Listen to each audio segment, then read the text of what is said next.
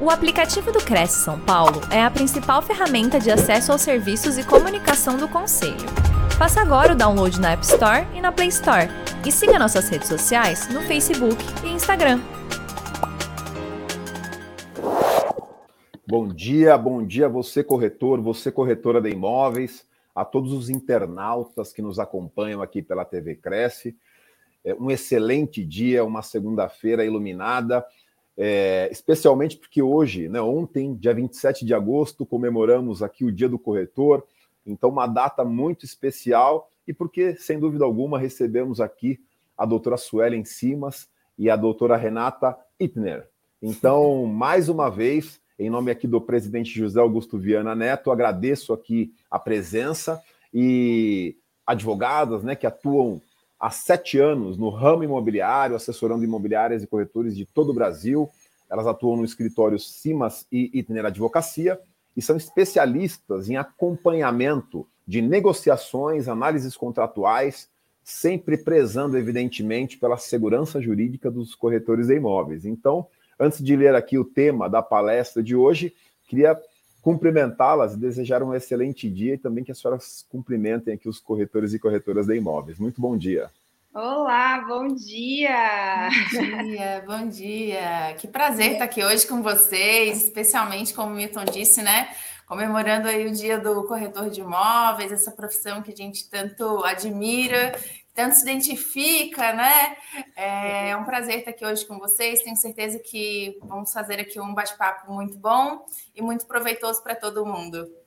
É verdade. Queríamos agradecer aí o convite. É, também desejar um feliz dia do corretor para todo mundo que está nos assistindo. É um prazer para nós assessorar profissionais com uma função tão importante na sociedade. É sem dúvidas aí muito legal estar aqui hoje comemorando aí com vocês esse dia tão especial. Tenho certeza que o nosso bate-papo vai ser muito legal. Com certeza, doutora Suelen. É, quero também convidar os corretores e corretoras né, que divulguem através das suas redes sociais, os seus grupos de WhatsApp, o link né, dessa live, porque é um tema importante, né? Segurança jurídica nas negociações. Então, compartilhe com o seu colega, com a sua imobiliária, né, com seus associados, porque eu tenho certeza que a doutora Suelen e a doutora Renata irão trazer aqui temas e, e sugestões né, para o seu cotidiano de grande valia. Então, peço aqui para você que está nos acompanhando, compartilhe em suas redes e em seus grupos de WhatsApp. E, evidentemente, estamos aqui no Facebook, no, no YouTube, na TV Cresce, alcançando o maior número de colegas. E eu gosto sempre de fazer um pedido. Registrem ali a cidade que você está nos acompanhando, até para que a gente possa mencionar o seu nome, prestigiar aqui a sua cidade. Tá bom? Hoje falaremos aqui sobre segurança jurídica nas negociações. Olha que tema importantíssimo para a sua atividade profissional, para o seu cotidiano. Não é? não é de hoje que os profissionais do mercado imobiliário é, alertam os investidores sobre os riscos ocultos, inexistentes nas aquisições né, de um bem imóvel. Por isso a importância da análise documental. Uma negociação precipitada ou sem atenção aos detalhes, ela pode acarretar danos, né, de difícil reparação. Por isso que é importante você, corretor, você, corretora, conhecer e acompanhar aqui atentamente as, os ensinamentos da doutora Suelen e da doutora Renata. Tá? Então, pensando nisso, né, as, as advogadas elas vão trazer algumas dicas né, de como seguir os três pilares né, é, é, da prevenção, domínio da documentação e domínio do contrato. É, doutora Suelen e doutora Renata, façamos assim, eu passo a palavra para as colegas nesse momento, tá? É, vocês fiquem à vontade para trazer aqui as suas provocações, os seus ensinamentos, e ao final voltamos para que a gente possa fazer aqui um bate-papo com os colegas, inclusive que estão nos acompanhando, que farão ali as suas dúvidas por meio do chat, que farão também ali as suas provocações e até é, é, os seus casos concretos, porque eu tenho certeza que muitos colegas vão, vão se identificar né, com base na fala que as senhoras trarão aqui nesse momento. Então, mais uma vez, obrigado pela presença, pelo entusiasmo, uma excelente live. Estamos aqui atentamente acompanhando. Até já. Obrigada. Vamos lá, então. A gente vai começar. Vamos compartilhar ali com vocês. A Renata vai compartilhar a tela.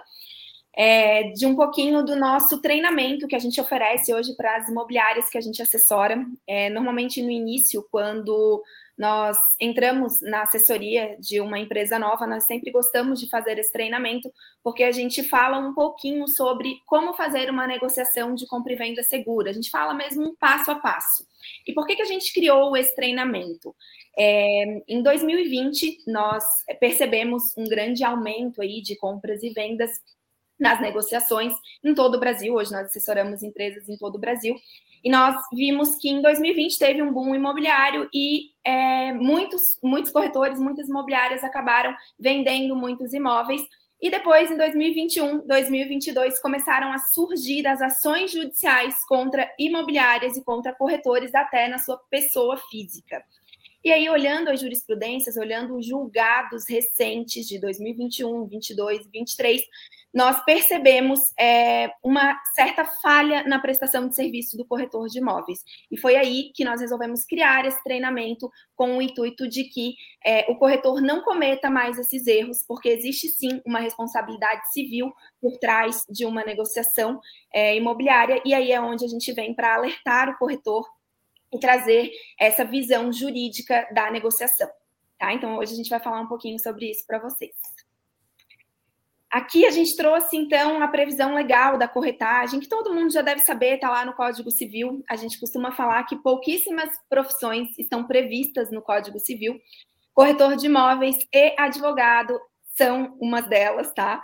Então, a gente tem que dar uma atenção a isso. Para quem ainda não foi lá ler o artigo 723 e seguintes do Código Civil, é, não deixem de fazer isso, faz parte do dia a dia de vocês, vocês têm que ter isso na ponta da língua, não são muitos artigos, então vale a pena vocês darem uma atenção a isso. A gente trouxe aqui só um pedacinho né, do 723, onde diz que o corretor é obrigado a executar a mediação com diligência e prudência e a prestar ao cliente espontaneamente todas as informações sobre o andamento do negócio. Por que, que a gente grifa o espontaneamente? Porque a gente sempre gosta de falar para o nosso cliente: olha, não adianta o seu cliente comprador ir lá e perguntar: olha, eu fiquei sabendo que aqui nesse imóvel existe né, entre os vizinhos aqui alguma ordem de demolição, essa área está em uma área de preservação permanente. Não adianta ele perguntar para o corretor. O corretor, por lei, precisa prestar espontaneamente essas informações para o cliente. Então, a gente gosta muito de grifar, porque muitas vezes o cliente, o corretor realmente não sabe que isso cabe a ele espontaneamente trazer os riscos e a segurança do negócio. E aí está lá no parágrafo único. Sob pena de responder por perdas e danos, o corretor prestará ao cliente todos os esclarecimentos acerca da segurança ou do risco das alterações de valores e de outros fatores que possam influir nos resultados da incumbência, tá? Por que, que a gente fala isso? Porque não adianta você só trazer a segurança do negócio, tem que trazer os riscos também. Isso não somos nós que estamos falando, isso de fato está na lei e precisa ser cumprido, tá? Então a gente gosta muito de levantar aí esse detalhe do que está na lei e que muitas vezes acaba passando batido entre os corretores. Mas então, já que a gente já veio aqui amedrontar vocês, agora a gente vai trazer realmente qual que é o passo a passo, né? Qual que é, quais que são então os documentos ideais para se ter uma negociação segura. E daí a gente entra né, no passo dos principais documentos para serem levantados aí pelo corretor de imóveis, que é a documentação das partes, documentação do imóvel, CNDs negativas e certidões judiciais, que a gente vai passar aqui agora a falar é, ponto a ponto de cada um.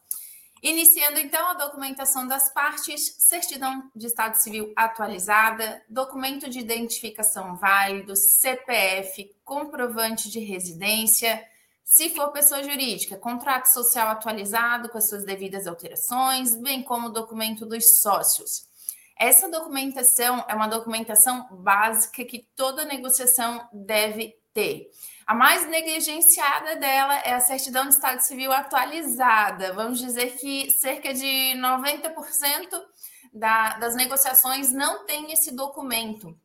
E a gente já participou aí de diversas outras negociações onde o, principal problema foi o fato de não ter o documento é, da certidão de estado civil atualizada para verificação é, realmente desse estado civil da pessoa que está vendendo ou que está comprando esse imóvel.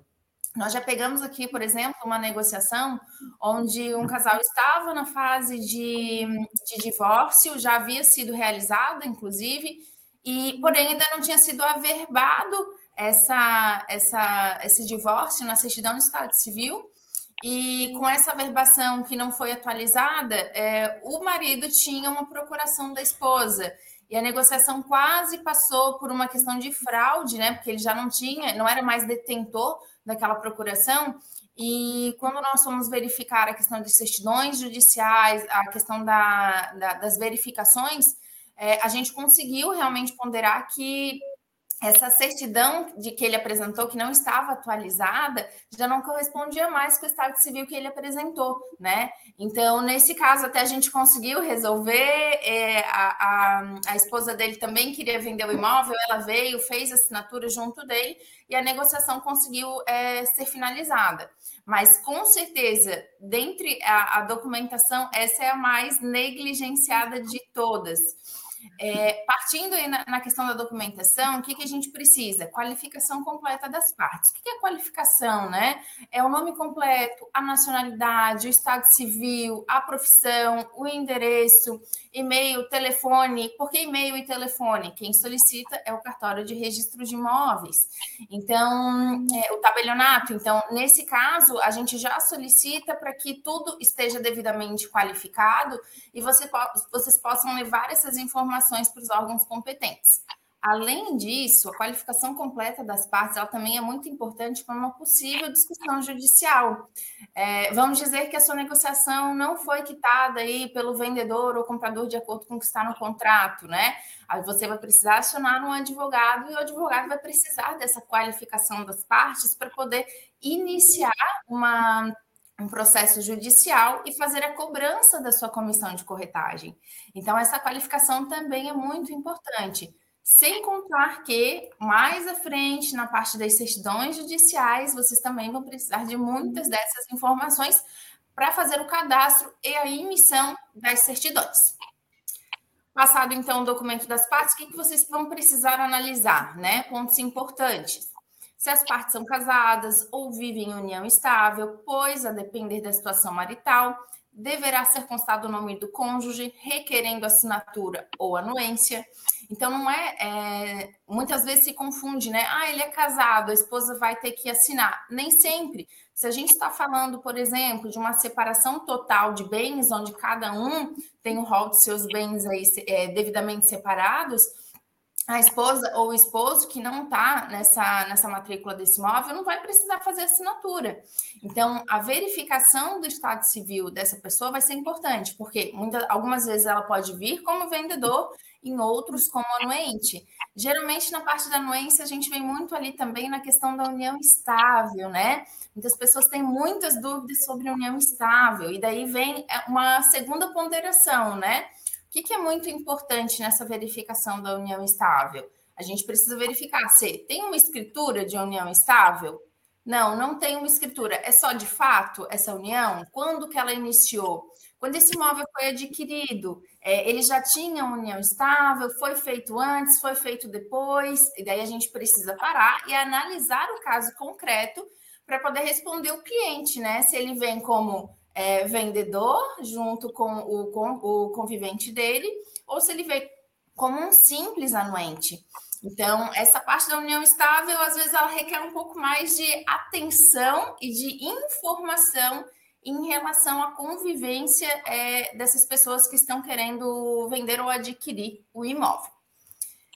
Com o documento das partes em mãos, então, a gente vai solicitar as certidões é, de débitos e as certidões civis, tá? Essa parte aqui, nós não, é, especialmente as certidões civis, a gente não consegue solicitar ela de forma completa sem as informações do, do RG ou CNH da pessoa em que a gente está realizando a busca. Por quê? Porque na hora de fazer o cadastro, eu preciso do maior número de informações possíveis. Então, eu vou colocar ali o nome completo, o RG, o CPF, o nome da mãe, o nome do pai, o endereço dela. É, se a gente acaba passando um pouco dessa fase de não colocar as informações corretas, o que pode acontecer e acontece muito é de é, homônimos, né?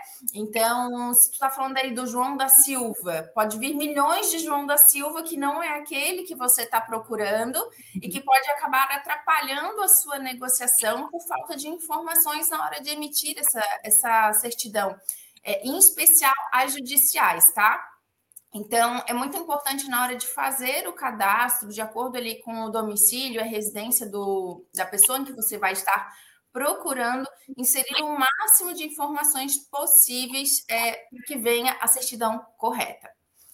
Se for compra e venda parcelada, direto com o comprador, faça análise de ficha. O que, que é essa, essa análise de ficha? Né? Essa análise de ficha a gente roubou ela lá da locação. Quem trabalha com locação aqui sabe que, que eu estou falando um pouquinho mais a fundo, que é a análise de ficha do locatário, onde a gente verifica ali questão financeira dele, as certidões judiciais também, as CNDs, e daí se faz realmente uma análise de ficha para verificar a capacidade financeira daquele locatário em relação à, à locação que tu está fazendo. E o que, que a gente fez aqui, né? A gente criou um, um método aí para trazer um pouco mais de segurança, roubando análise de ficha lá da locação e trazendo para compra e venda, nos casos em que é, vamos trazer um exemplo prático aqui. Tem uma negociação de 500 mil reais. Essa negociação eu vou dar 100 mil de ato e vou parcelar os 400 mil em parcelas de 10 vezes. É, aí nessa opção você tem a possibilidade de fazer um, uma negociação com cláusula resolutiva, né, que traz muito mais segurança para essa negociação, ou se for uma compra e venda só parcelada sem cláusula resolutiva mesmo. Então, o que, que você vai fazer aqui? Você vai verificar a capacidade financeira deste comprador. Porque até então, numa negociação segura, digamos assim, a gente não faz essa pesquisa do comprador, a gente faz do vendedor. Só que quando o comprador tem essa venda parcelada, com ou sem cláusula resolutiva, o que, que a gente recomenda? Fazer essa análise. Por quê? Porque a gente também já participou de negociações onde foi realizada uma compra e venda é, parcelada direto com o comprador, aqui em Itapema, inclusive, um imóvel milionário, lindíssimo. Ele deu 100 mil de, de, de arras, parcelou o restante, chegou na hora do efetivo pagamento, já tinha se passado três meses, alta temporada, verão aqui, né? Tá bombando as locações por temporada aqui. Três meses depois, ali meados de março, abril, o comprador simplesmente sumiu é, depois a gente foi verificar também mais a fundo que o corretor acabou nos contratando para auxiliar ele em relação a essa, essa, essa negociação. E a gente verificou que, na verdade, se tratava até de uma fraude, né? É, ele não tinha capacidade financeira, ele já tinha algumas passagens aí por estelionato.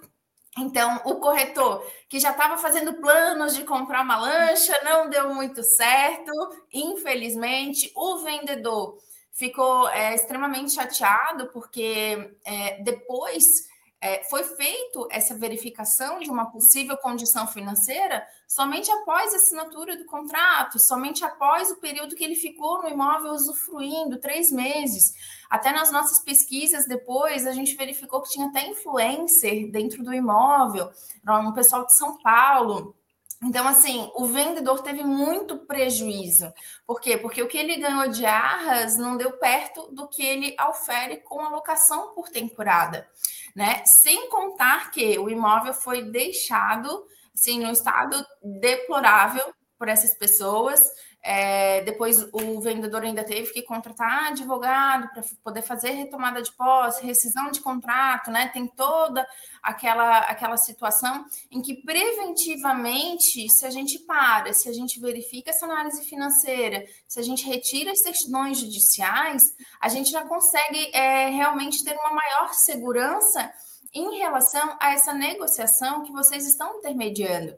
E é... até um ponto bem legal sobre esse caso é que quando a gente começou a jogar o CPF dessas pessoas né, no EPROC e tal, nos sistemas é, de consulta jurídica, nós já achamos é, algumas ações contra eles e eles tinham feito exatamente a mesma coisa aqui em Santos, em São Paulo. e também em Búzios, no Rio de Janeiro. Enfim, então, em vários lugares eles já tinham feito isso, aproveitavam a, a, a época de temporada é, muitas vezes até colocavam para locação de Airbnb e acabavam que com aquele mínimo valor é, que eles tinham dado de arras, é, acabavam aproveitando e tirando, às vezes, até o dobro né, de valores que eles acabaram dando aí como, como valor de arras, fazendo uma compra fake aí é, desse caso. Então, é, para ver a importância, né, como a doutora Renata está falando, de fazer essa análise também do comprador anterior, fazer a análise de processos, análise de certidões, então realmente acaba tendo é, muita valia quando a gente fala de imóveis com parcelamentos ou com valores que serão dados após aí a assinatura de, de contrato com a posse precária do imóvel. Então, realmente é muito importante.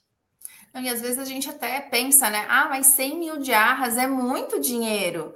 Olha, depende da negociação que você está participando. Por quê? Porque nesse caso, embora 100 mil reais seja um valor é, vultoso, é, a gente estava falando de um imóvel milionário aqui em Itapema, nesse caso específico que a gente está comentando. Então, 100 mil para esse vendedor não, deu, não é perto do que ele ganha numa temporada inteira aqui na região, né?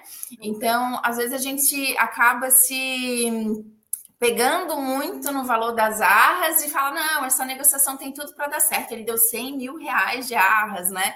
Então a gente tem que tomar um pouco de cuidado em relação a essas situações de compra e venda parcelada direto com o comprador, seja com cláusula resolutiva ou sem cláusula resolutiva. Então a dica máxima é faça análise de ficha, que seria basicamente tudo que nós vamos falar aqui, ao invés de fazer, além de fazer também do vendedor, fazer também do comprador. E o último ponto, verificar a validade dos documentos, pois os cartórios não aceitam documentos vencidos. Eu sei que parece uma coisa muito boba, mas o óbvio também precisa ser dito. Já é, participamos de negociações onde a, a compra e venda é, só não caiu assim por muito pouco, porque o comprador realmente queria é, adquirir determinado imóvel, principalmente na época da pandemia, né? A gente acha que agora está tudo certo, está tudo bem preparado, mas a gente não efetivamente não sabemos de nada. Então, ali na época da pandemia, é, aqui, por exemplo, em Florianópolis, né? A gente teve muita demora nessa questão de fazer é, novos documentos. É, o IGP daqui ficou 100% assim atolado de serviço, não conseguiam marcar com agilidade essa hum, atualização de documentação, tinha que esperar três, quatro, cinco meses, o que anteriormente em uma semana, 15 dias no máximo já estava sendo resolvido. Então a gente participou principalmente ali na época da pandemia, muitas situações onde a compra aí realmente quase caiu por um detalhe tão mínimo, tão mínimo. Então o que, que a gente recomenda? Fez ali a proposta, vai sair a negociação, já verifique previamente a documentação dos teus clientes, verifique se está tudo é, realmente dentro do prazo, para que lá na frente, na, na verificação das exigências, né, do tabelionato, do registro de imóveis, realmente não passe esse ponto e você acabe realmente tendo que aguardar um pouco mais para poder é, seguir essa negociação. A gente sabe que o travesseiro esfria a venda. Um bordão aqui que nós temos. Então, é uma questão tão pequena que demore um pouco mais pode fazer a tua negociação cair. Então, preventivamente, já verifique isso, já faça essa análise para que ocorra tudo certo. Você já oriente o seu cliente, se for o caso, a fazer as atualizações dos documentos dele. Então, na parte da documentação é, da, do vendedor, do comprador, se for o caso, Seria isso. Vamos partir agora para o próximo tópico. Então, o próximo tópico, documento dos imóveis, documentos do imóvel, né? Já que a gente já falou dos documentos das partes, agora vamos falar do imóvel. Que a gente trouxe alguns deles: matrícula e certidão de ônus e ações atualizada, certidão de indisponibilidade atualizada, certidão negativa de condomínio, se for o caso, e certidão negativa de consumo de gás, se for o caso. Depois a gente vai explicar um pouquinho para vocês o porquê desse ponto. Então, quais os pontos que a gente deve analisar nesses documentos? Analisar se na matrícula e certidão de ônus e ações existem penhoras, hipotecas, usufruto e indisponibilidade judicial. A gente costuma falar que isso aqui é o mundo perfeito de Alice é, que quando existe uma penhora, existe uma hipoteca, uma indisponibilidade, as pessoas, né, os corretores, obviamente, já sabem que existe ali algum problema nessa matrícula. É sempre que vai ocorrer isso? Não, não é sempre que vai ter ali já na matrícula uma verbação de indisponibilidade. Então, por isso que a gente também pede a certidão de ônus e ações, que é aquela que vem é, num todo, vem até protocolos que ainda não foram averbados na matrícula, mas existe lá no finalzinho, às vezes vem uma informação, protocolos em aberto.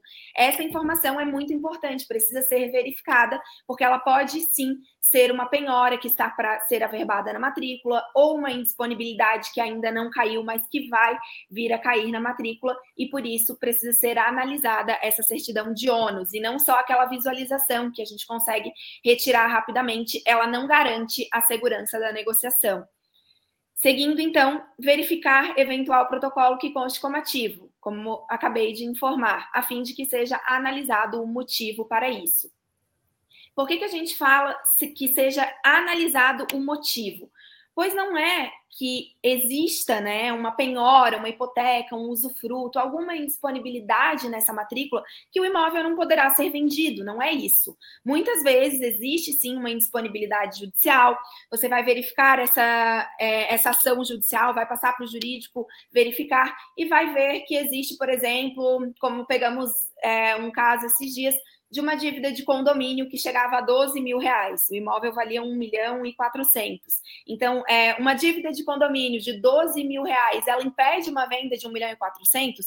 Obviamente que não. Existe, é, existe né, esse, esse problema e ele precisa ser resolvido. De que forma ele pode ser resolvido? Quitando essa dívida, dando baixa nesse processo e fazendo com que caia essa verbação. Tá? Então, nós sempre gostamos muito de falar sobre é, o que existe de problema e qual a possibilidade de resolver esse problema. Nós participamos ainda na semana passada de um, é, de um evento do mercado imobiliário em João Pessoa, e o Ricardo Martins, o corretor, ele ainda falou: Você sabe qual é o corretor que mais ganha dinheiro no mercado? É aquele que resolve problemas.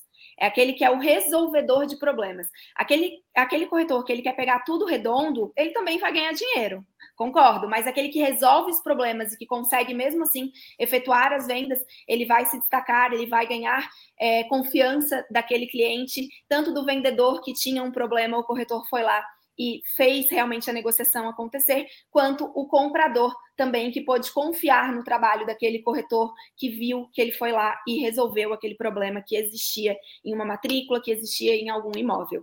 Tá? Então, realmente tem que ser analisado cada ponto, mas não são todos os casos que não dará para vender porque existe algum problema. Muitos, muitas vezes esse problema ele pode sim ser resolvido.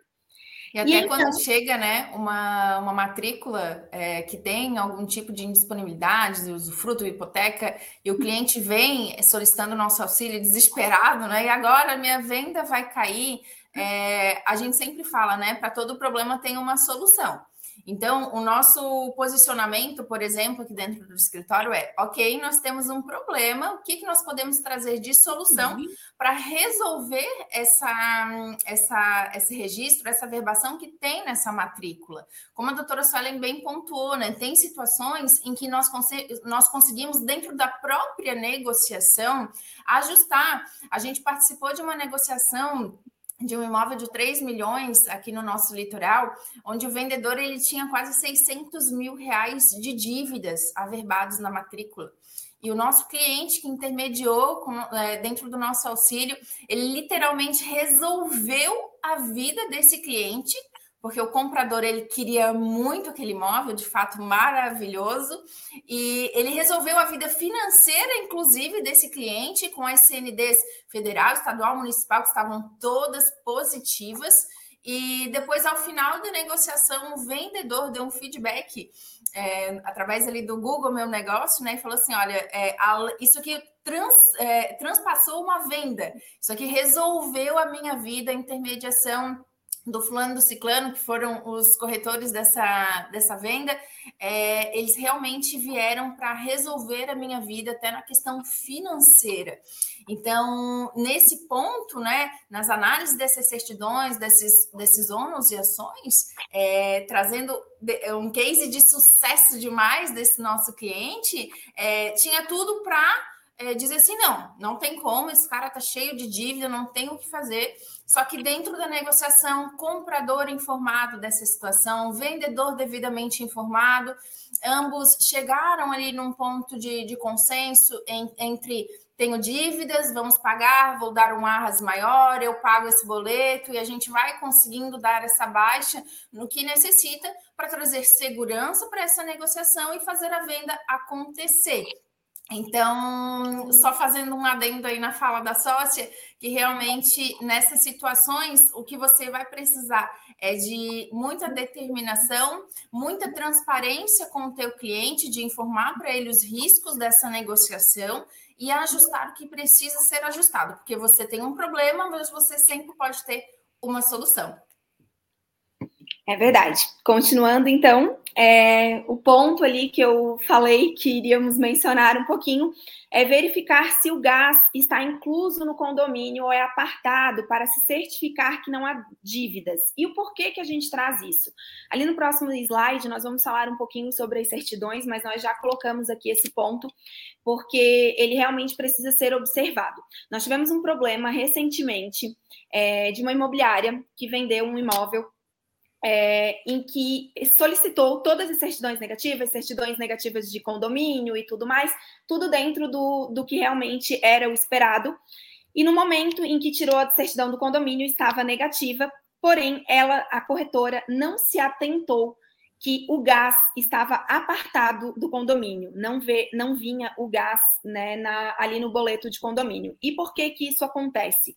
Alguns prédios antigos é, não possuíam gás central, e aí eles posteriormente fizeram, é, agregaram esse serviço dentro do condomínio, porém é uma empresa terceirizada que faz essa cobrança. Isso tem acontecido bastante.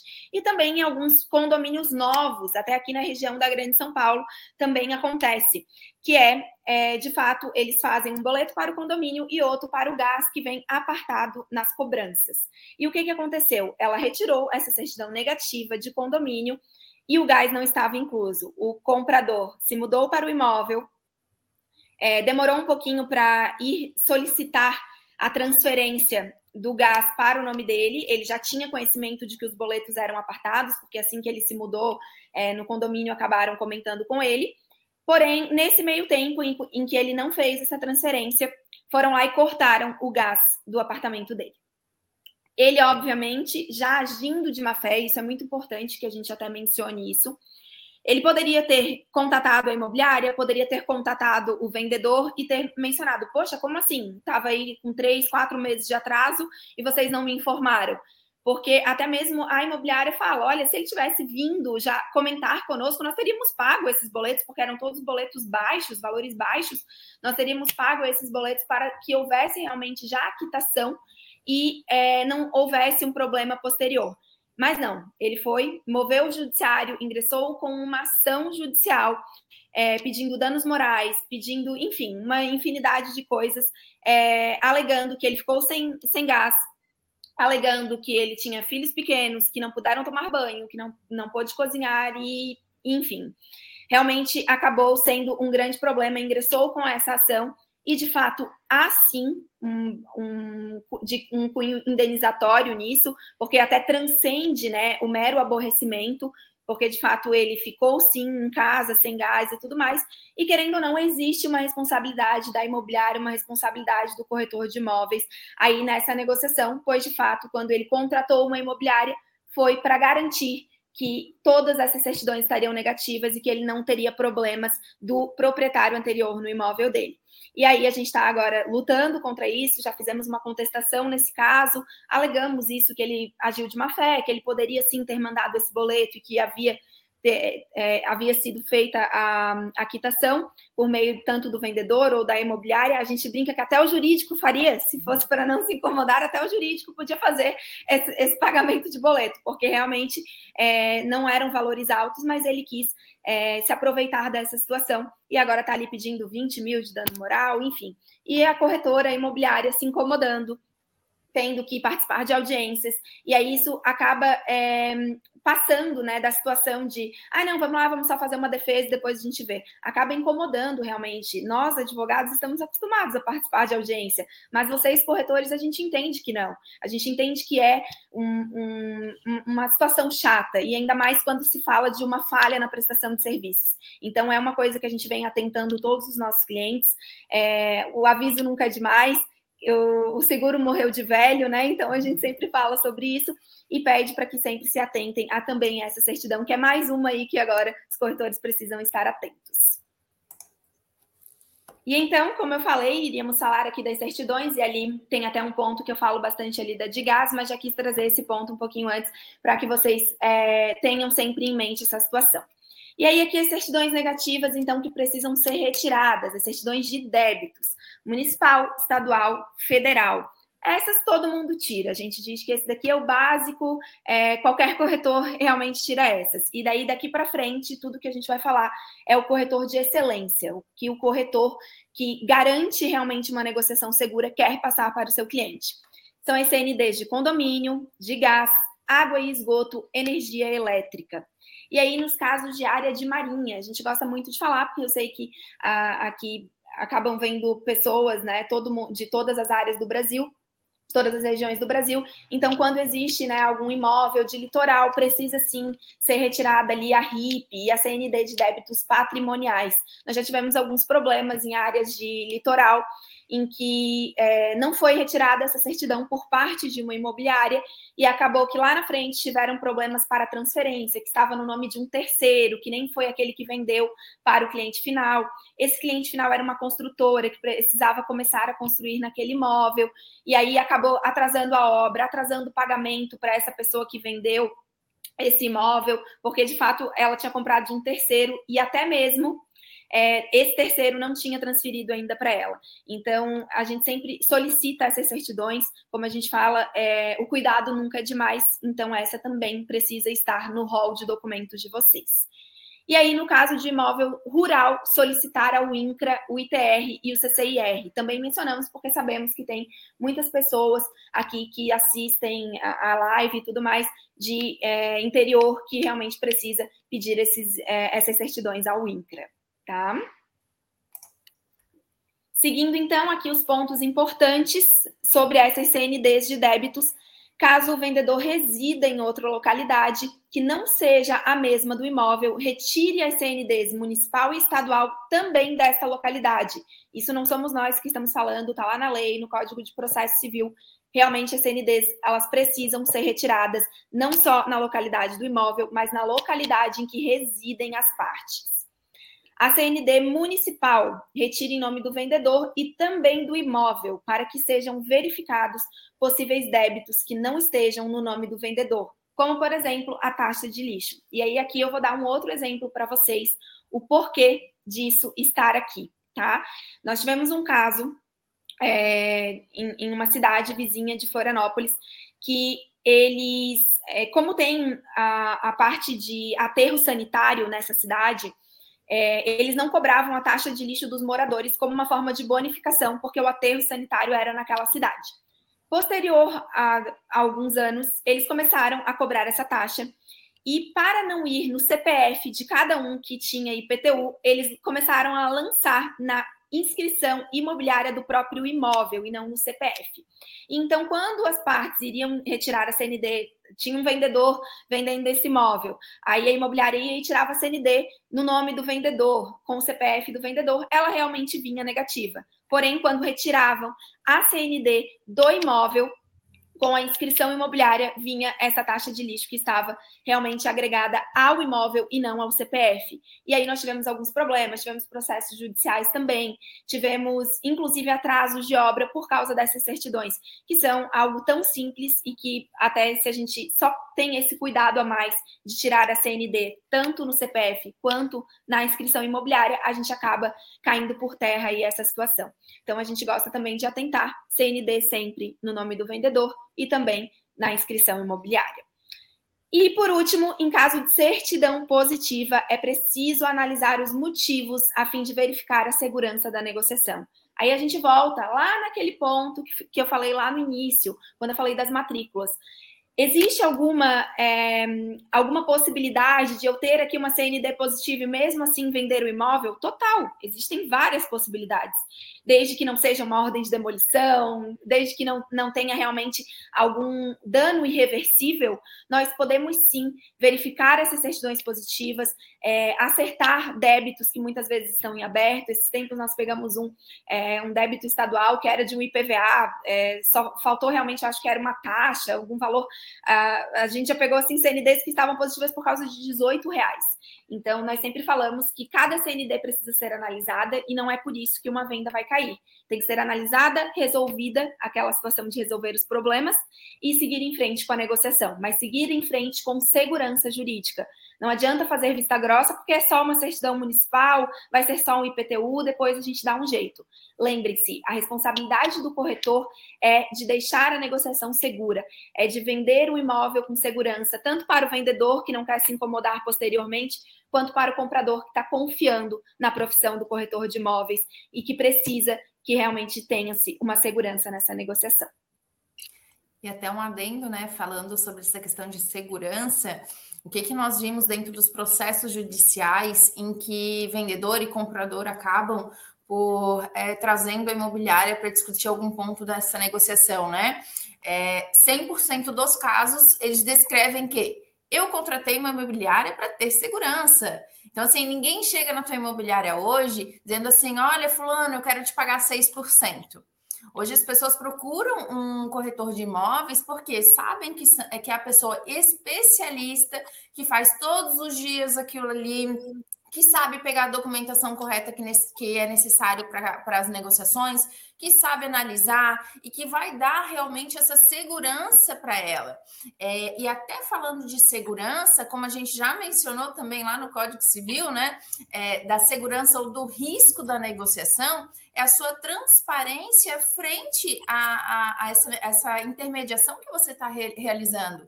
Então, não dá para a gente fingir é, que determinada situação é, que pode ser prejudicial para essa negociação não existe e simplesmente não passar para as partes. Então, 100%, 100%, gente, dos casos em que hoje nós participamos no quesito judicial, tem essa frase ali descrita. Eu contratei imobiliária para trazer segurança e eles não me repassaram o que precisava para trazer essa, de fato, essa negociação que eu precisava como vendedor ou como comprador. Então, é muito importante a gente ter isso em mente para que vocês possam é, estar prestando os serviços de vocês de forma tranquila, transparente e que vocês não tenham lá na frente né, problemas com essas negociações em relação aos seus clientes. Eu sei que alguns pontos aqui que a gente acaba é, conversando né, destacando para vocês parece muito bobo, como uma taxa de lixo, uma CND de gás, mas a prevenção realmente é o melhor caminho. Eu gosto muito de falar que quem se antecipa governa. Então, por que, que vocês não vão retirar uma taxa de lixo ou uma CND pensando que é um documento muito bobo, que nada a ver isso aí, é, sendo que lá na frente, mesmo que vocês não tenham culpa, vamos dizer assim, tá? Porque, ah, eu retirei aqui a CND de condomínio e quem errou foi a, foi a, a empresa que administra, ela me deu uma negativa, mas estava positiva. É, mesmo que vocês não tenham culpa em determinadas situações, o seu cliente ele sempre vai bater na sua porta. Ele sempre vai lá e vai dizer assim: Fulano, estou com um problema aqui do imóvel que tu me vendeu. E daí você vai dizer assim: olha, isso aí eu não tive culpa, mas como um bom pós-venda que todo corretor de excelência tem, eu vou te ajudar. Vamos ver o que, que está acontecendo e nós vamos resolver esse problema juntos, né? Então é bem importante a gente ter essa visualização para que depois é, vocês não sejam pegos de surpresas com situações que nós já enfrentamos nesses sete anos como jurídico de corretores e que a gente traz para vocês realmente pensando num serviço de excelência. E só complementando, né, até o que eu já tinha falado, é, esse caso realmente de segurança, de certidões e tudo mais, eu vi ali que depois vai ter uma pergunta sobre ah, o caso de cessão de direitos, né, cessão de posses. Essas certidões, elas também podem ser retiradas nos casos de cessões, tá? Depois nós vamos falar um pouquinho sobre isso. As certidões judiciais também. A única coisa que nesse caso não vai ter como analisar realmente é uma matrícula, tendo em consideração que é só um imóvel de posse. Porém, essas certidões é, negativas de débitos municipais, estaduais, federais, a análise de ficha, tudo isso pode ser feito porque a gente vai utilizar aí né, o CPF das partes. Então, de fato, essa, essa segurança da negociação, a gente está falando que não é só para os casos em que existem matrículas, e sim para os casos também de cessão de posse, cessão de direitos. Então, lá na frente, né, agora no próximo slide, a gente vai falar um pouquinho sobre as certidões judiciais, e elas também podem ser retiradas até mesmo nos casos de que só existe uma sessão de posse, tá? Então, fiquem ligados aí, porque realmente não é só nos casos em que tem matrículas. Então, falando aí um pouquinho das certidões judiciais, é, eu digo que essas certidões são o supra-sumo, gente, o supra-sumo da negociação segura. Por quê? Porque no mundo ideal, a gente tem uma indisponibilidade, a gente tem uma penhora que está lá na matrícula do imóvel, mas no mundo real, infelizmente, ainda não é bem assim que funciona o nosso sistema judiciário, é, até mesmo em relação à transferência de informações com registro de imóveis. Então, como que a gente vai prevenir isso? Como que nós vamos prevenir esse problema? Tirando as certidões judiciais. Isso da esfera estadual, federal e trabalhista. O que, que a gente precisa realmente se atentar, né? É, ao Estado e à comarca em que a parte pesquisada reside, comprador e vendedor, comprador para a questão da análise de ficha e vendedor para 100% de todas as negociações. Se necessário, retirar mais de uma certidão. Então, por exemplo, se o meu imóvel é em São Paulo e eu resido em Santa Catarina, eu vou tirar certidão de São Paulo e de Santa Catarina. Por quê? Porque é da residência do, do local do imóvel e da residência do vendedor. Então, se eu sei que ele tem mais, que, que ele tem uma residência que não é o local do imóvel, eu vou precisar retirar também essa documentação no estado em que ele reside, não só onde se localiza o imóvel, tá? Você está lá no artigo 792 do Código de Processo Civil. Isso a gente está falando, por exemplo, numa negociação onde a gente tem uma matrícula. Renata, e se não tiver matrícula do imóvel, se for um imóvel de posse, como a doutora Suelen acabou de mencionar, aí, gente, é obrigatório, tá? É obrigatório, você não tem outro caminho. A gente, por que, que a gente fala muito dentro de uma negociação segura e a gente traz essa, essa pontuação, né, da localidade do imóvel e da residência desse vendedor? Porque é, essa é uma obrigação legal para os imóveis de posse, e a gente trouxe essa, essa obrigação legal de posse também para os imóveis que possuem matrícula. Então, veja bem, a gente pegou uma obrigação legal de uma situação e trouxe para outra situação, assim como nós fazemos também na análise de ficha, da alocação para compra e venda. Então, a gente pega o que dá certo em um local e transfere para outros locais, para que a gente possa trabalhar essa segurança da negociação é, também imóveis que possuem matrícula, que não é uma obrigação legal. Então, nesse ponto, o que, que vocês precisam realmente se atentar? Isso a gente está falando para todas as negociações, não só de posse, não só com matrícula, tá? Para todas, todas as negociações. Se atentar ao estado em que o vendedor reside e a localidade do imóvel e tirar as certidões, se preciso, de ambas as localidades.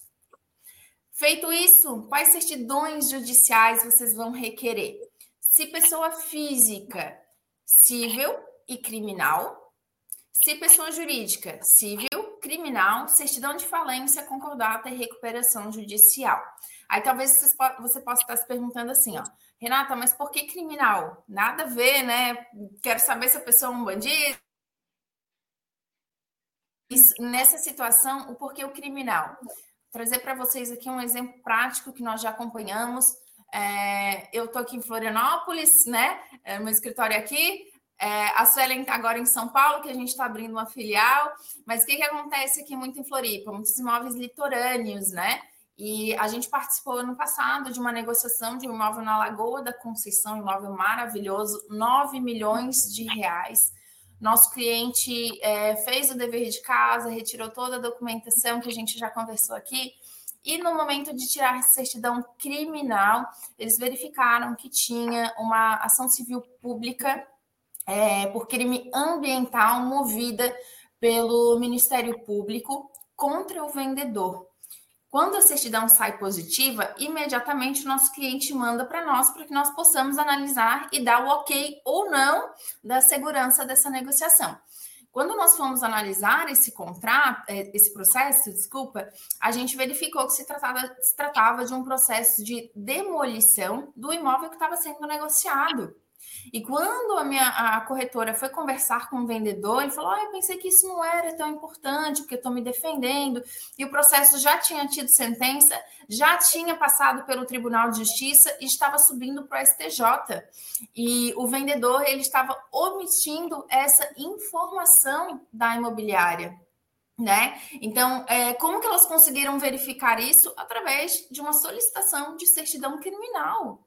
E passando o risco dessa negociação para o comprador, ele falou assim: olha, infelizmente, 9 milhões, eu quero o imóvel para morar, é, não estou afim de correr esse risco. E está tudo bem, o cliente ele não é obrigado a correr esse risco, ainda mais porque, realmente, nesse caso, por duas vezes seguidas, o vendedor já havia perdido o, o pedido dele de se manter com a construção daquele imóvel. E elas encontraram depois um outro imóvel, não na mesma localidade, mas em outra, de acordo com o que o comprador queria, e venderam o imóvel seguro para ele. Então, a certidão criminal nesse ponto, ela é muito importante porque realmente, é, principalmente em, é, nessas questões aqui litorâneas aqui para nós, é, área de marinha, até mesmo na questão do, do INCRA, imóveis rurais, também é muito importante, tá? E não dá para negligenciar nesse ponto. Depois, em caso de pessoa jurídica, retirar a certidão da empresa e dos sócios que constarem na, no contrato social. Por que, que a gente é, gosta também de ponderar essa situação dos sócios? Porque dentro do, do jurídico, nós temos uma, um remédio processual que ele se chama desconsideração da personalidade jurídica que, que é isso? É eu retirar do CNPJ da empresa determinada obrigação e passar para o CPF dos sócios. Só que eu também tenho o inverso. Eu tenho a desconsideração da personalidade jurídica inversa, onde eu tiro do CPF do sócio e passo para o CNPJ da empresa determinada obrigação. Então, é, a gente pensa que embora isso era para ser muito bem separado, né, na questão legislativa, infelizmente dentro da jurisprudência, das decisões judiciais, não é assim que funciona, tá? Principalmente se nós estivermos falando de processos trabalhistas, daí mesmo que é tudo muito rápido, essa desconsideração acontece do dia para a noite, então a gente precisa estar muito atenta nas situações em que o, o, vendedor é empresa ou que o vendedor é empresário, aí a gente faz o contrário, se o vendedor é pessoa física, eu tiro também do CNPJ dele. Se é CNPJ, eu tiro também da pessoa física dele, para a gente poder verificar se tem alguma, algum possível é, problema ali que vai poder estar acontecendo. E trazendo um case aqui de sucesso para vocês nessa questão de retirada de certidões. É, no ano passado, nós fizemos uma defesa judicial para um cliente nosso onde ele fez toda essa fase é, de, de retirada de certidão, documentação, estava tudo ok, era uma compra e venda financiada de um apartamento, matrícula livre, é, certidões judiciais do vendedor livre, estava tudo certo. Eles fizeram a negociação, é, contrato de compra e venda e iniciaram os trâmites para a questão do, do financiamento. O que, que acontece? No momento de fazer a averbação desse financiamento, se constatou na matrícula que tinha 12 é, registros de processos judiciais trabalhistas. O vendedor, é, de uma forma é, de má fé, né, com bastante má fé, ele sabendo que estava com problemas financeiros, vendeu o imóvel A partir do momento em que ele assinou, recebeu o ato, ele fechou as portas da empresa dele. Ele tinha uma filial é, de padarias, fechou. Assim que os funcionários chegaram para trabalhar, encontraram as portas fechadas. O que, que o funcionário faz quando o patrão fecha e não avisa? Procura um advogado trabalhista imediatamente. E nesse caso, o, o advogado trabalhista que conduziu essas ações, muito dirigente, já fez averiguação de bens no nome do vendedor, que era o proprietário né, dessa, dessas filiais de padaria, e fez a averbação da indisponibilidade de ação judicial nessa matrícula. Só que o imóvel já havia sido vendido para um terceiro momento anterior. E o que, que acontece? O comprador ele teve que entrar em todos os processos, é, embargando, é, se, alegando, né, comprovando que ele foi terceiro de boa fé, que quando ele comprou não tinha absolutamente nada, não tinha nenhum registro. E, e, e posterior a toda essa movimentação que o comprador teve que fazer, ele gastou um bom dinheiro, porque ele teve que contratar advogado para baixar todas essas. É, essas restrições, ele entrou com um processo judicial contra o vendedor e também contra a imobiliária. Então, nosso primeiro ponto na defesa da imobiliária foi trazer a alegação de que, olha, excelência, a gente fez o nosso serviço.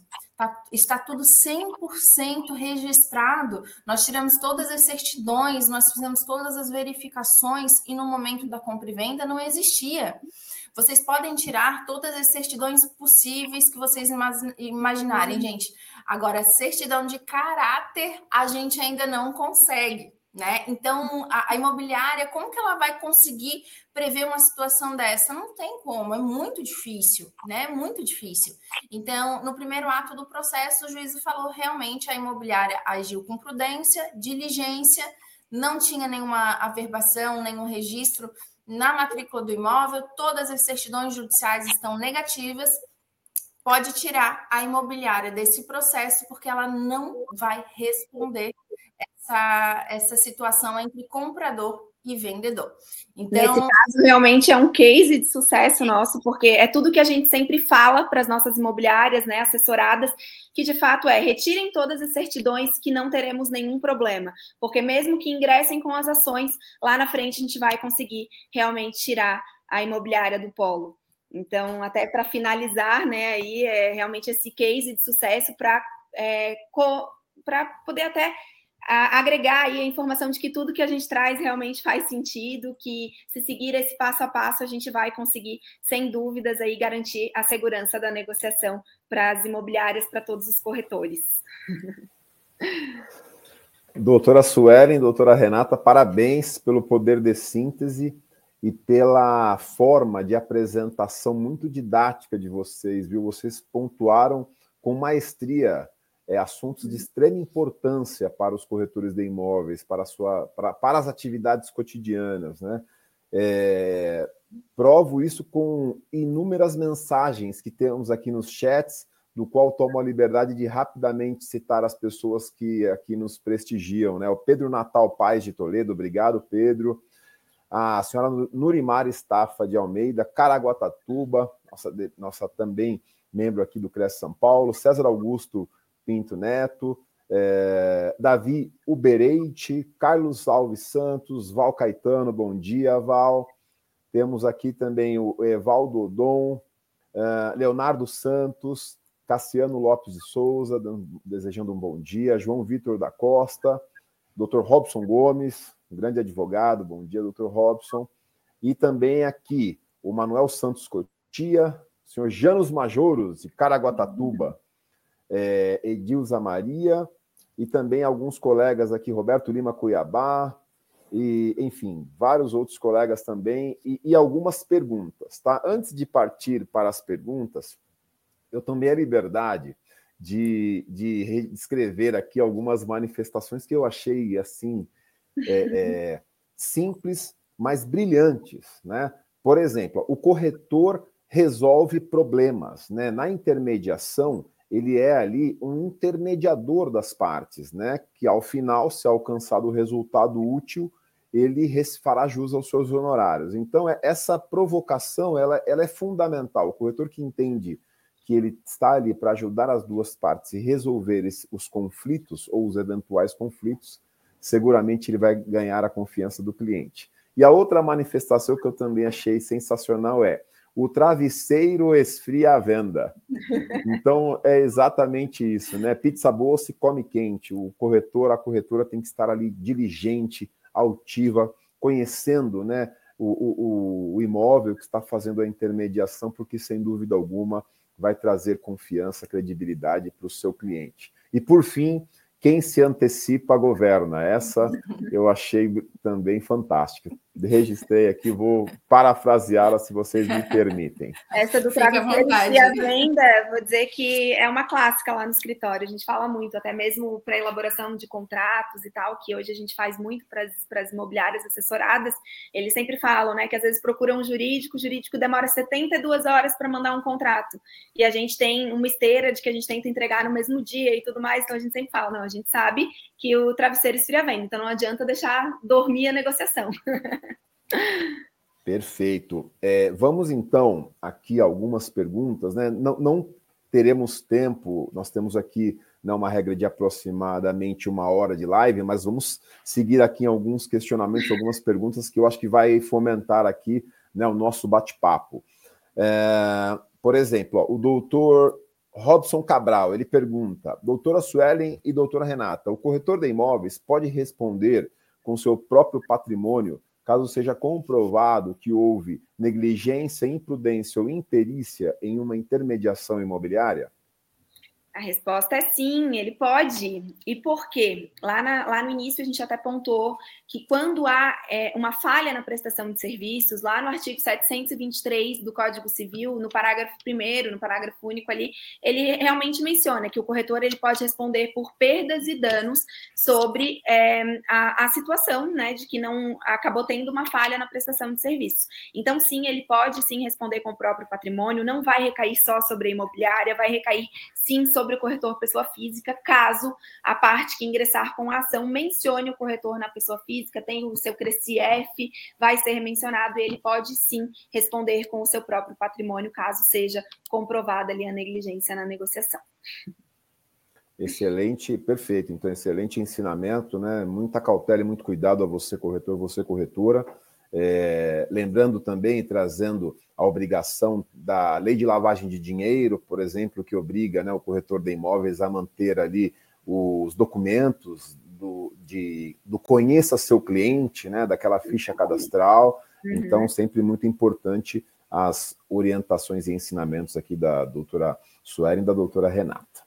Temos mais uma pergunta do Reginaldo Pereira Silva, acho que foi até tema de uma da, da, das abordagens das senhoras, que uhum. ele, ele pergunta, né? Vocês verificam a questão do passivo ambiental, né? Solicitam a certidão negativa de débitos financeiros na CETESB,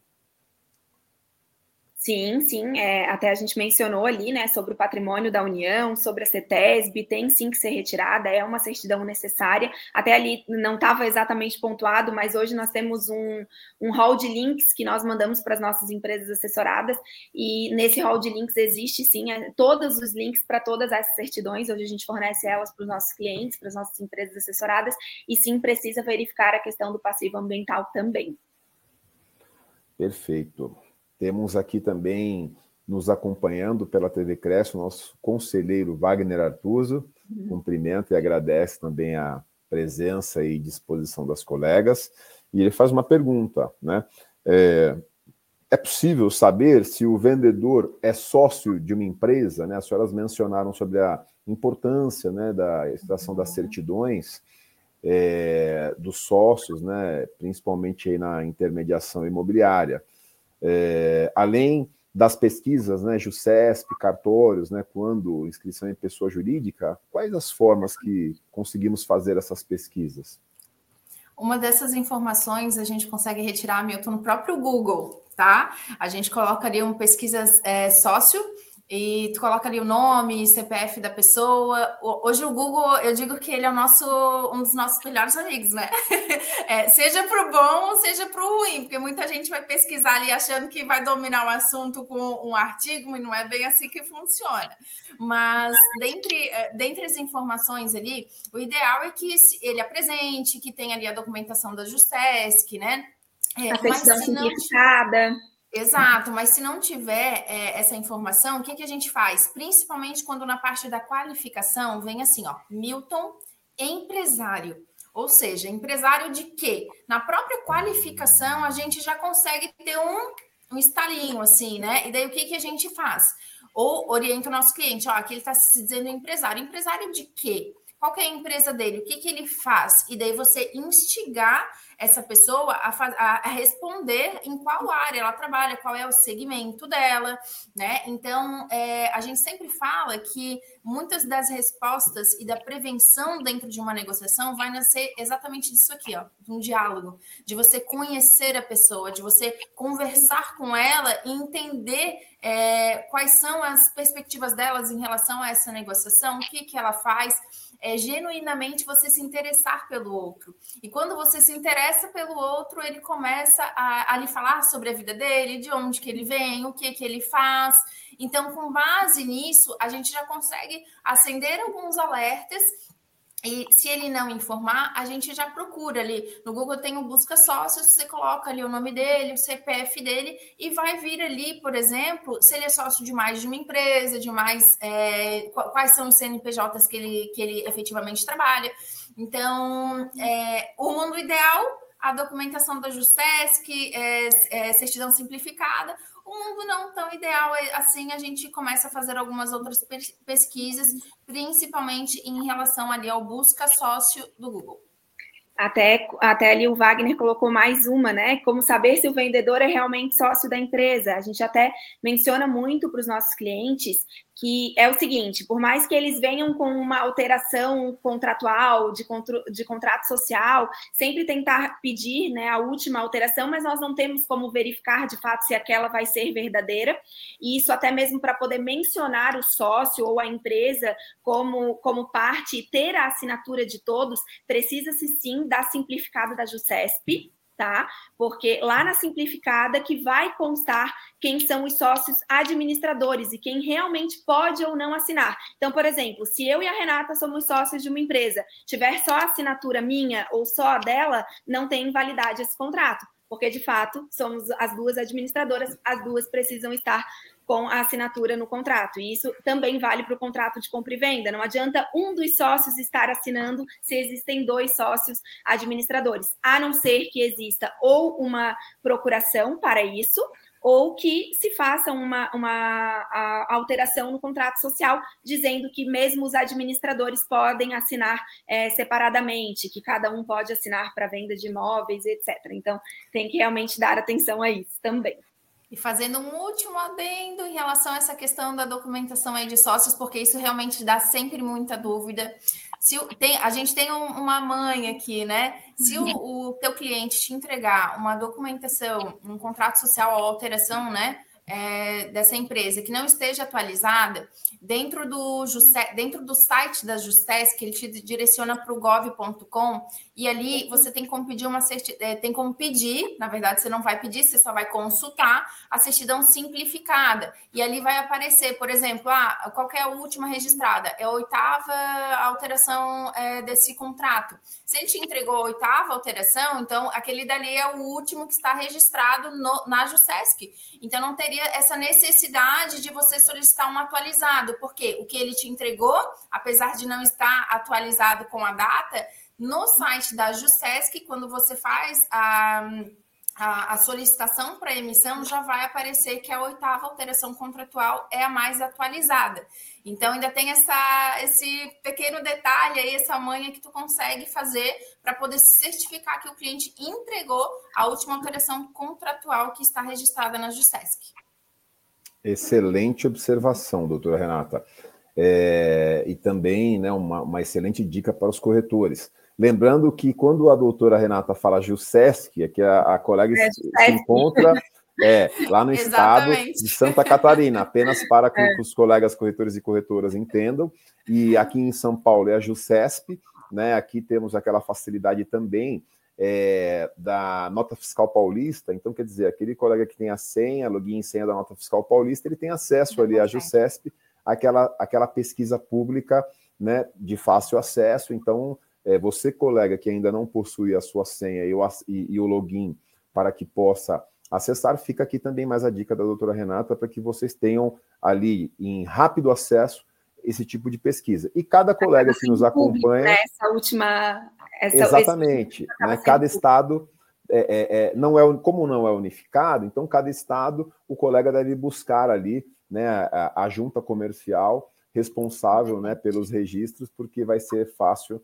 É, e eu digo isso porque nós temos colegas aqui de todo o Brasil então é ah. importante a gente é, até frisar para cada um procurar ali a sua junta comercial. E já rapidamente peço um minutinho para citar as cidades que nos acompanham em respeito uhum. aqui e nos prestigiam. Né? Então temos colegas, corretores, corretoras, internautas de São Carlos, Cruzeiro, São Luís do Maranhão, Blumenau, Santa Catarina, Ribeirão Preto, Botucatu, Aracaju, Recife, Santos, Araçatuba, Praia Grande, Osasco, Rio de Janeiro, Belo Horizonte, Canoas, Londrina, Cubatão, São Bernardo do Campo, Florianópolis, Natal, São José do Rio Preto, Caraguatatuba, Póvoa do Varzim, em Portugal, região lá do Porto. Então, você, colega corretor que nos acompanha aqui de Póvoa do, do, do Varzim, um grande abraço.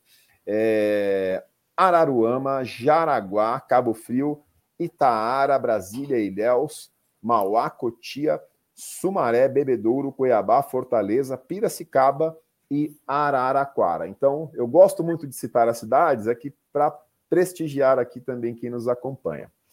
É, voltamos aqui rapidamente, então, mais uma pergunta, por favor, doutoras, do Carlos Alves Santos, né? Se o vendedor tiver uma MEI, qual tipo de certidão tenho que retirar para analisar se tem débitos e se está sem dívidas, né? Se são as mesmas certidões que ele tem que extrair. É sim, as mesmas certidões, até pelo CNPJ da empresa, é, que você vai, pode fazer uma consulta ali no é, Receita Federal CNPJ, vai vir ali a, a conferência, você pode conferir ali no site da Receita se a empresa está ativa, se não está ativa.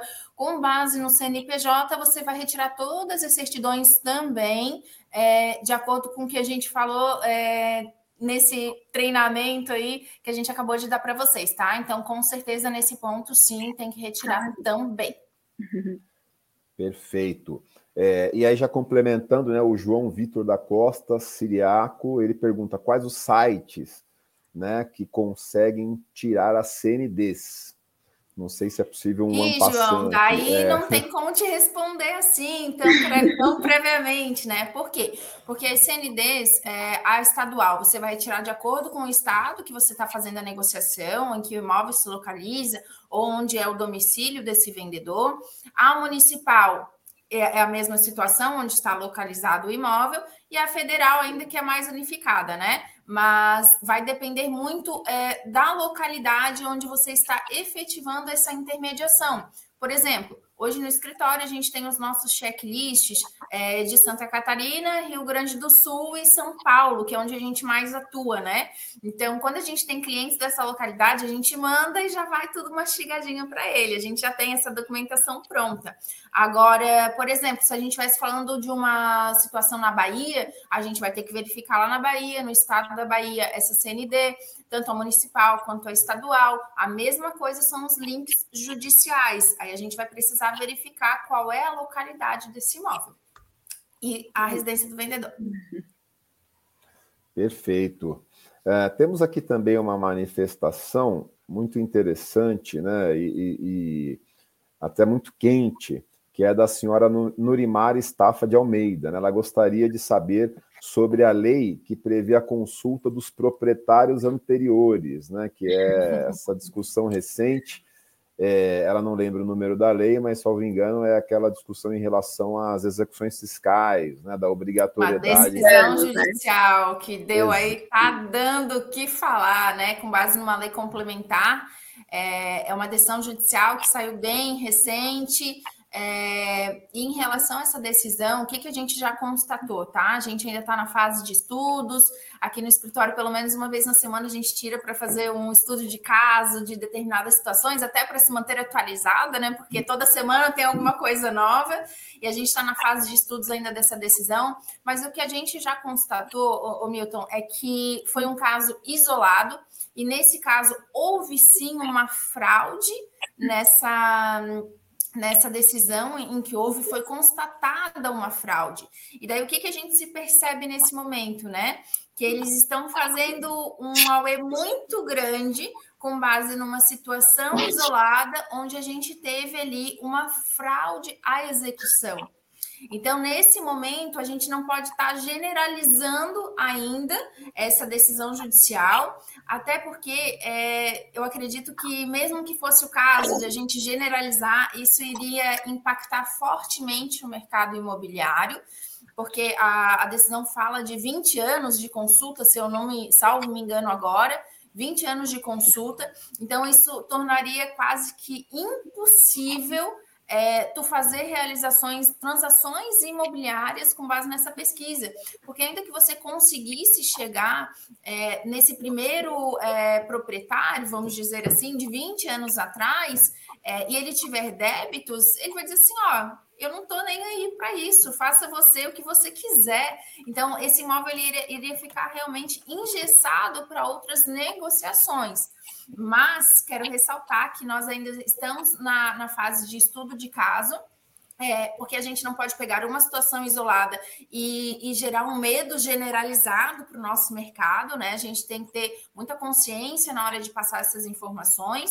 E até então... de fato foi o que aconteceu naquele vídeo que publicaram e que saiu em tudo quanto era site. Eu até estive numa quarta nobre aí no Cresce, aí no Cresce e em, um outro dia e o pessoal estava todo mundo meio amedrontado falando sobre isso. E a gente gosta muito de falar que realmente ainda é uma decisão isolada e ainda não está sendo tão replicada assim que a gente já precisa começar com todo esse medo generalizado como foi realmente como foi realmente feito e a gente ainda está, como a Renata falou, ainda em fase de estudos e até também os outros julgados também não estão vindo nesse sentido, então a gente acredita aí que vai ter novidades aí ao longo do tempo ainda.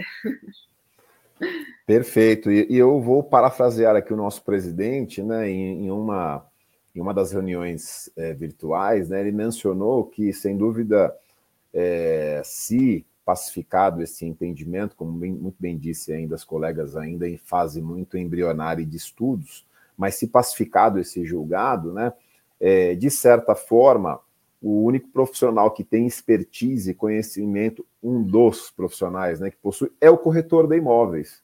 Né? Então, às vezes, né, uma, uma, uma circunstância né, pode é, é, é, trazer algum benefício. Né? O corretor é o especialista, é o profissional capacitado, conhecedor né, das regras, da forma é, é, e das buscas, né, das certidões necessárias. Pode Exato. dar um pouco mais de trabalho, mas, por outro lado, né, de certa forma, agregar maior valor a essa prestação de serviço. Então, vamos aguardar e acompanhar para e passo, né, como como o cenário jurídico e, e, de mercado vai se posicionar. Pode haver um lado bom, né? Todos os Exato. casos podem ter um lado bom. Então vamos ver aí como que vai ser os, os próximos andamentos dessa situação. Perfeito. Temos também aqui a conselheira Rosângela Martinelli, né? Parabeniza, né? Pela palestra, pela live. Parabéns pela explanação. E ela também deixa aqui uma, uma pergunta, né? A busca junto à JUCESP se faz necessário não só a busca simplificada, mas também a busca por nome. É, como resolver a expedição dessa busca sem ter é, a senha da nota fiscal paulista? Né? Seria por uma certidão, né? um pedido de certidão de inteiro teor, talvez? Isso aí a gente acaba solicitando direto para o vendedor, solicitando direto para a parte, porque tendo em consideração que em alguns casos realmente a gente não consegue ter acesso, que é uma informação privada das empresas, privada é, da parte, então a gente acaba solicitando a ele. E digamos que o vendedor é o dono da empresa, está querendo vender, não tem o porquê ele não entregar essa documentação. A gente, a gente costuma falar, se não quiser entregar é que talvez algum problema tenha. Então, é, se realmente está tudo certo, solicita para as partes, solicita simplificada, solicita é, a última alteração do contrato social, e aí sim se faz a, as pesquisas para ver realmente não só a questão de que está tudo certo com a empresa, mas a questão de assinaturas, até pontuando isso, nós já pegamos um caso em que uma parte era é, um sócio de uma empresa, estava vindo para assinar uma negociação sozinho, e quando nós tiramos uma simplificada, nós vimos que tinham 17 sócios e os 17 eram sócio-administradores. Então, eu digo uma coisa: se eu tenho uma empresa com outros 16 sócios e os 17 são sócios administradores, muita confiança não parece se ter. Então, de fato, como que você vai pegar a assinatura de somente um ou com uma procuração de somente um, se todos eles fizeram questão de constar como sócios administradores? Então, a gente pontua muito isso, tem que tomar muito cuidado, porque se os 17 são administradores, não se tem procuração ou possibilidade no contrato social para assinar sozinho, os 17 precisam estar presentes ali no campo de venda do contrato. Excelente alerta, doutora Sueli, muito, muito boa dica. É, já extrapolamos aqui em 19 minutos, mas eu gostaria de mais uma única pergunta que eu achei muito interessante, do Reinaldo Pereira demais, Milton. Silva. Não, mas é, é, é, Olha, ainda que uma semana de comemoração, né, pelo Dia do Corretor, mas uma segunda-feira, né? Uma segunda-feira geralmente é o dia dos problemas, né? De iniciarmos a, a semana já resolvendo problemas. Temos aqui inúmeros colegas acompanhando, já é um sucesso a live. E principalmente com a participação. Né? Eu gosto muito quando os colegas participam, é, apresentam aqui questionamentos, enfim, provocações, casos concretos. Isso é muito sadio. Tenho certeza que outros colegas também podem vivenciar aí é, intermediações semelhantes. Mas vamos aqui a uma última pergunta e depois partimos já para as considerações finais. Reginaldo Pereira Silva, né? Ele pergunta: vocês costumam lembrar ao tabelionato de notas que devem registrar na escritura todas as certidões adquiridas? Ele também complementa: costuma ocorrer alguma dificuldade quanto a isso? Nenhuma dificuldade. Inclusive, os nossos tabelionatos é, de ofício já fazem esse registro, tá? É, aqui é, em Santa Catarina, por exemplo, é, isso já é um ofício do nosso tabelionato. Com certeza, se o colega perguntou se deve ocorrer alguma dificuldade, é porque ele está tendo alguma dificuldade, né? E daí a gente precisa entender é, qual é o qual seria o teor disso porque até mesmo é, de acordo com o código de normas de cada região, isso pode ser verificado é, o que, que, se diz sobre essa situação, né? Mas aqui, por exemplo, e nos estados em que a gente trabalha, até pontuando São Paulo, pontuando uhum. Rio Grande do Sul e Santa Catarina, a gente não tem problemas com essa situação. Inclusive, quando é positiva, eles mesmos mencionam ali que está positivo, é, mas que às vezes é um positivo que não tem maiores problemas para a segurança dessa negociação, ou até que foi aceito pelo comprador, viu? Porque o papel do corretor também é dizer o risco e deixar o comprador é, é, decidir se ele quer ou não aquele risco, né? Então, a, a gente pode participar com negociação de risco? Pode.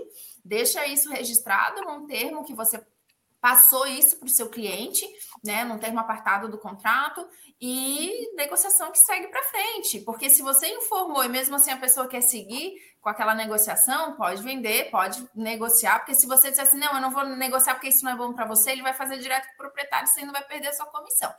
Então, deixa isso bem registrado num termo apartado do contrato e bola para frente. É... Mas nessa situação tá o Reginaldo. Sim, aqui a gente não tem problema. Eles mesmos já, já é, informam isso dentro da escritura. Então, não sei aí qual que é o problema nessa situação. É. Nas imobiliárias que a gente assessora aqui em São Paulo, nunca tivemos nenhum problema desse. Nenhum Talvez problema foi também. realmente algo muito pontual. pontual. Porque nos tabelionatos em que a gente já participou de negociações, não tivemos problemas em relação a mencionar as certidões é, que saíram negativas ou positivas. Perfeito. É, doutora Suelen, doutora Renata, então, partindo agora né, para as considerações finais, porque, olha, estou muito feliz. Né? O dia que não aprendemos nada é um dia perdido. Eu ganhei já meu dia, ganhei a semana, segunda-feira já foi, já iniciou extremamente proveitosa. Então, para finalizarmos, eu gostaria que as senhoras deixassem é, uma provocação aos corretores e corretoras de imóveis, né, é, é, especificamente em relação à segurança jurídica nas intermediações, para que é, esse colega que está nos acompanhando possa né, adotar é, é, essas práticas que vocês, de maneira muito sintética, apresentaram. Então, minha, minha, minha meu pedido, antes de, de finalizarmos, é que vocês lancem aqui algumas provocações. Primeiramente, maior... agradecer né, a, o convite, agradecer a presença de todo mundo que realmente interagiu com a gente, acho que foi muito legal.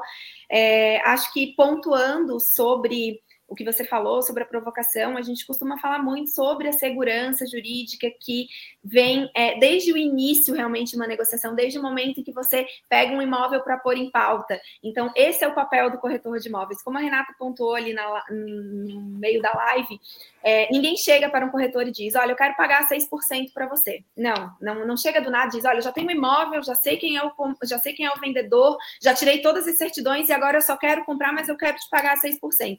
Isso não acontece. Porque quando alguém procura um corretor de imóveis, ele quer segurança em uma negociação, ele quer alguém que possa fazer por ele a parte burocrática, que possa fazer por ele algo que realmente lá na frente ele não vai se incomodar. Então, é, o papel do corretor é esse: o papel do corretor não é só abrir uma porta para que possa ver um imóvel, não é só apresentar um imóvel na planta, ele é realmente acompanhar essa negociação, é prestar espontaneamente os riscos e a segurança do negócio. Então, o que eu tenho para falar para os corretores hoje é isso: que se especializem, que vão atrás, que realmente entregue para o cliente de vocês aquilo que ele vem buscar, para que posteriormente ele possa indicar o seu trabalho, para que posteriormente ele possa voltar a comprar com você, crie fidelidade com esses clientes. Eu acho que isso é muito importante. E quando você entrega um serviço de excelência, você acaba fidelizando esses clientes. E isso é um, um papel que eu e a Renata nós temos muito quando a gente entra nas imobiliárias que nós assessoramos, é que o cliente não pode ser passageiro, o cliente precisa caminhar com você.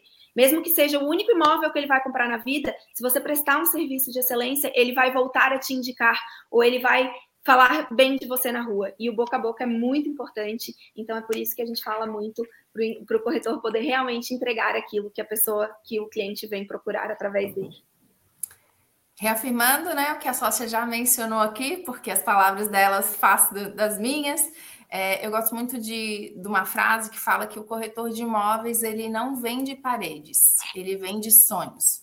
Então, é uma, uma ponderação muito importante para vocês que trabalham com muitas, muitos clientes que ao longo da vida vão adquirir somente um único imóvel.